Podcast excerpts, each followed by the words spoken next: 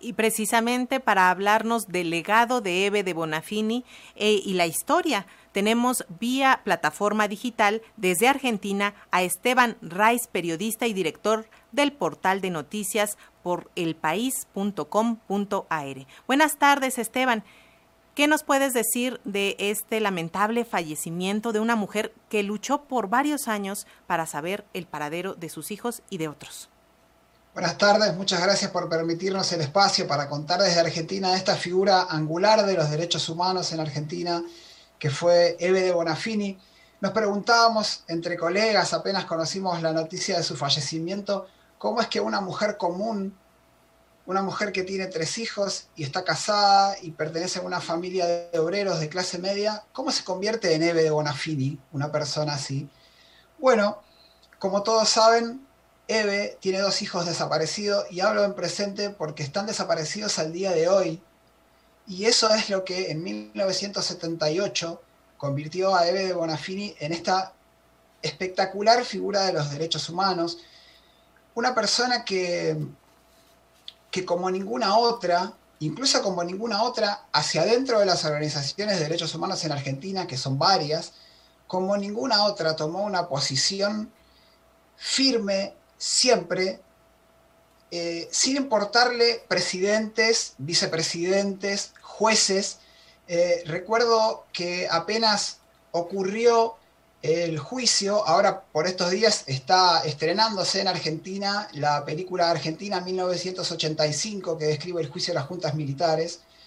Eh, de Bonafini desconfió siempre de ese juicio, por ejemplo, no porque, porque no quisiera que los, que los comandantes de las juntas vayan presos, más bien todo lo contrario, sino porque lo que sabía Eve era lo que iba a ocurrir después y que de hecho ocurrió, que fue que vinieron una serie de leyes de obediencia de vida de punto final que determinaron la libertad de los condenados y que determinaron que al día de hoy miles de personas desaparecidas durante la dictadura no, no, no, no, no, la sociedad no sepa dónde están y la sociedad no sepa de parte del Estado, que es quien debe responder, a dónde están y por qué les pasó lo que les pasó. Eve de Bonafini se negó a darle la mano al expresidente Raúl Alfonsín porque le dijo, usted con esa mano firmó el decreto que liberó a los comandantes condenados en el juicio en 1985. Se peleó con Menem, con el presidente Carlos Menem en, en los 90, cuando Menem indultó a quienes en ese momento estaban detenidos, los indultó, los dejó en libertad. Entonces, durante esos años, a quienes fuimos jóvenes en esos años, para quienes fuimos jóvenes y militábamos en esos años, Eve de Bonafini representó una bandera de lucha constante y de fuerza inclaudicable a quien eh, nosotros creíamos indestructible completamente a pesar de sus 93 años y de sus achaques de salud y de todas las posiciones que la fueron encontrando, incluso con otras madres, porque Eve Bonafini era la presidenta de Madres de Plaza de Mayo, pero también militaba al mismo tiempo que otras compañeras formaron otra asociación que se llama Madre de Plaza de Mayo, líneas fundadoras, encontrados políticamente con ella, porque Eve de Bonafini nunca bajó sus banderas, porque ella decía que la lucha de sus hijos por una sociedad de iguales, por una sociedad en la que todos podamos acceder a los beneficios, digamos, a una sociedad que no sea tan injusta como lo sigue siendo hoy en día para muchos países de Latinoamérica, no solo para Argentina, mientras estén los problemas en esa sociedad, ella iba a seguir levantando la bandera que llevó a sus hijos a la militancia y a la posterior desaparición. Y cuando el Estado intentó indemnizar o indemnizó a gran parte de los familiares de víctimas de desaparecidos durante la dictadura, Eve de Bonafini se negó a recibir el, beneficio económico del Estado, porque dijo que eso eh, era ponerle precio a la sangre de sus hijos y que eso ella nunca lo iba a hacer.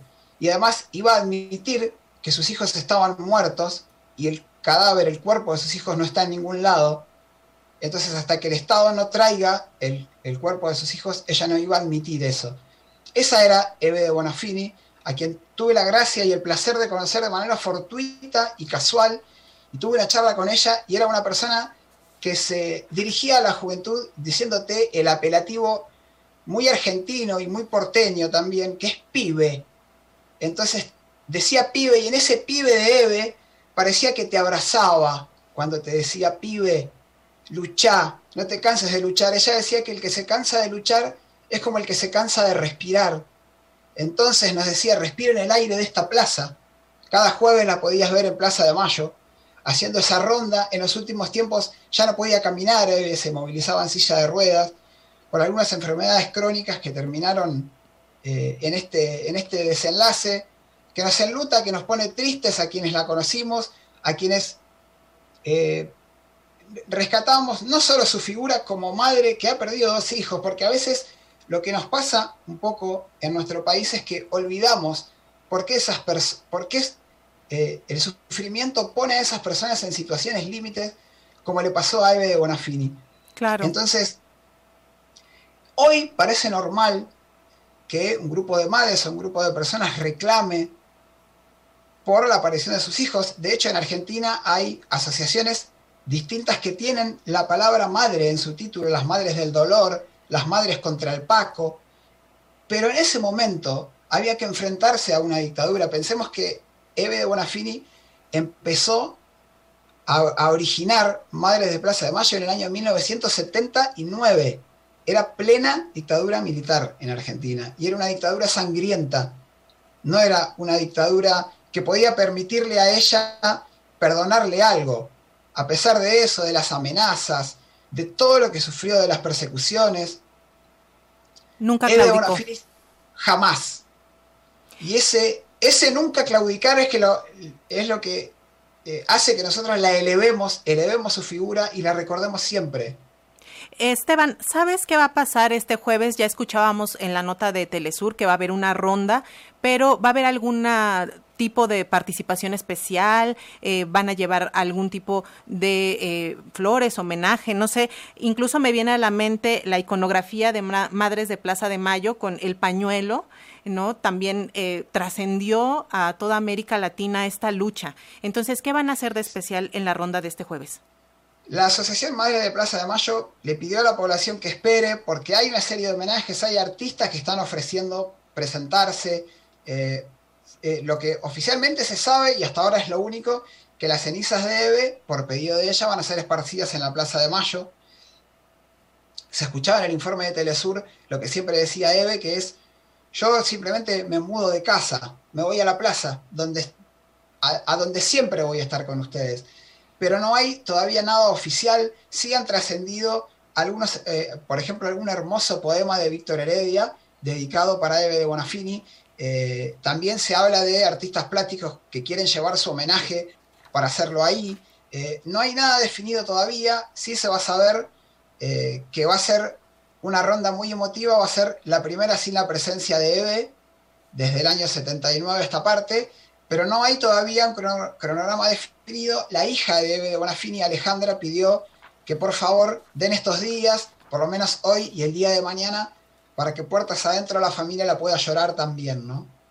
Sí, muy importante también que se guarde esa parte familiar. Pues Esteban Raiz, periodista y director del portal de noticias por elpaís.com.ar, te agradecemos mucho por estar esta tarde con las audiencias de Radio Educación. Muchas gracias a ustedes por el espacio. Un abrazo grande desde Argentina. Gracias.